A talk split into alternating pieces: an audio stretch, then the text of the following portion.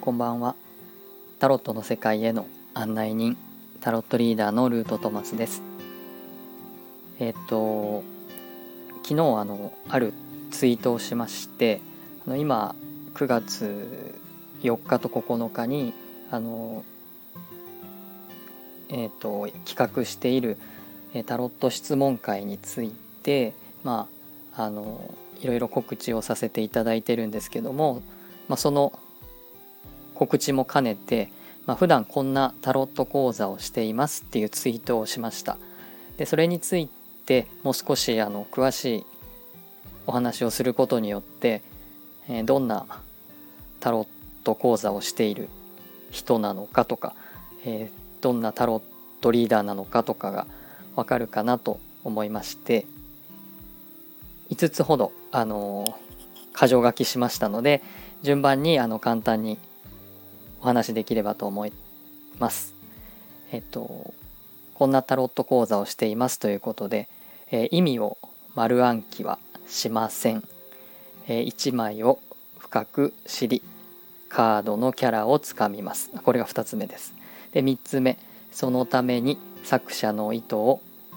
きちんと知ります。4つ目スプレッドはやりません。5つ目カードの制約は一旦無視します。とこの5つをですねあの掲げていますというかあの講座を受けてくださる方にはこういう感じでタロットをあの教えております。でこれはあの僕泉隆一先生という人から習いまして、えーと、それを、まあ、忠実に、えー、受け継いでタロット講座をするとこんな感じに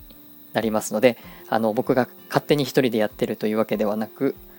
あの教えてくださった方のスタイルをそのまま受け継いでいるという感じです。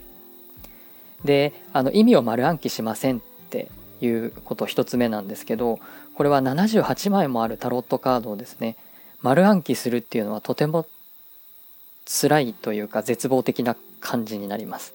でカード1枚につき意味1つじゃないので仮に3つ意味があるよって言ったらもうそれだけで234個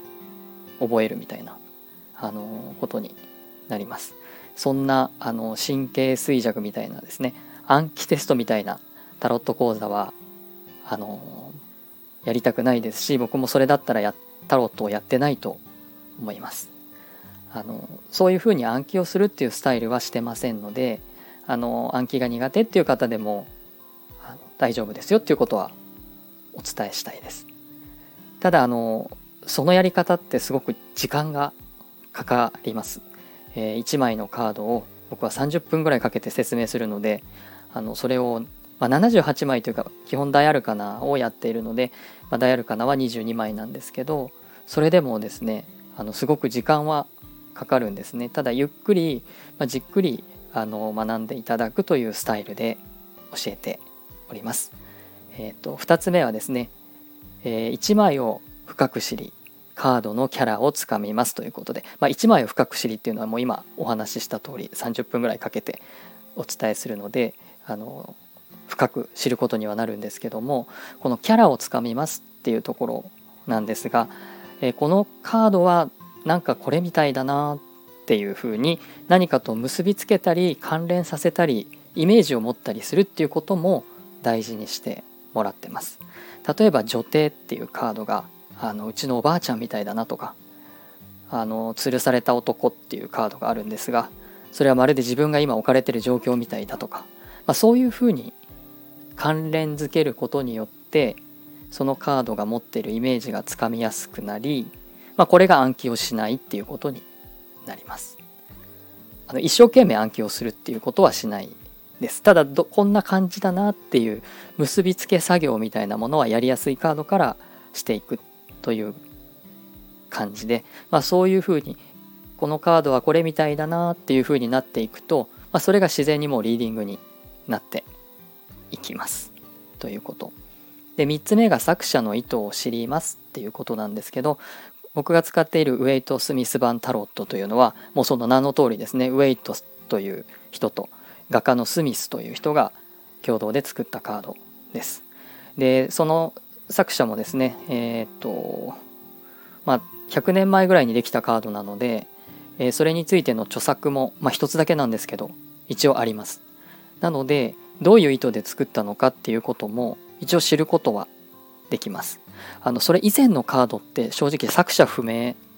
でしてあのどういう意図なのかっていうようなその作者の具体的な意図はあの残ってはいないんですね。えウェイト・スミス・タロットは作者がはっきり分かっているのでそれを知るっていうことができます。でその作者の意図を知ることで理解が深まりますという面もあるのでそこは大事にしたいと考えております。で、えーと、4つ目スプレッドはやりませんと。でスプレッドっていうのは何かっていうと、まあ、これ展開というふうに訳すんですけどもカードをある特定の形に並べて、えー、それで、えー、その箇所に置かれたカードの意味を、えー、まあ、そこの箇所がですね過去現在未来とか、まあ、そういうふうになっていたり自分自身の状況とか相手の状況とかその場所にですね意味を決めておいてそこに出たカードを、まあ、その決めた意味と絡めて読み取るということ。をそれタロット独自のですね展開方法がありまして、まあ、それで占いをするということに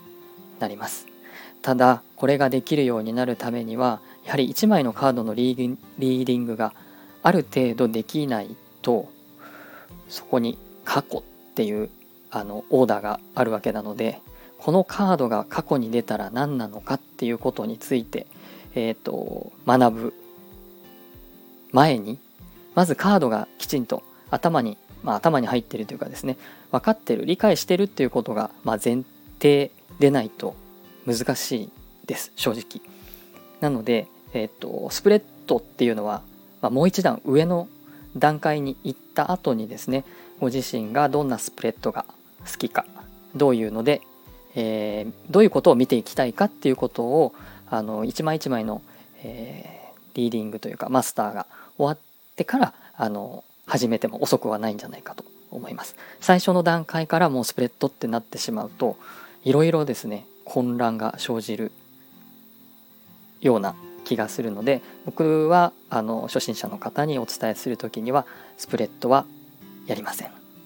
えーと、そして最後にカードの制逆は一旦無視しますというふうです。この制逆っていうのは、えー、カードが正位置で出ているかつまり通常の向きで出ているか、まあ、ひっくり返って出ているか逆位置で出ているかっていうことを区別してリーディングをするっていう方法があるんですけれども僕はそれは一旦無視するというスタイルでもうずっとやっています。これもあのスプレッドと同じ理由なんですけどもまず、え通常の向きの意味というのがきちんと、まあ、理解して使いこなせるようにリーディングができるようになって初めて、えーと、逆になった時にどうなのっていうその考え方があの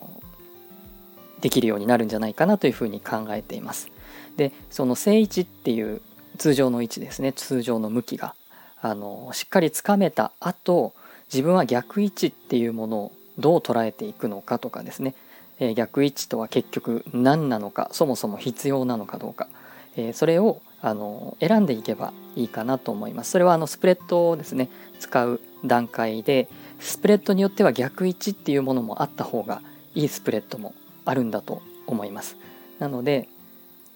スプレッドをやったりカードの制逆っていうのは一旦一通りですねあのリーディングができるようになってから次の段階として選んでいってくださいというスタンスでやっています。以上の、え5点5つのポイントで、えーと、僕のタロット講座がどんな感じなのかというのをご案内させていただきました。えー、もし興味がありましたら是非質問会にも来ていただいて、まあ、どんな感じなのかっていうのをですね掴んでいただけたらと思います。是非質問もお待ちしております。最後までお聴きいただきありがとうございました。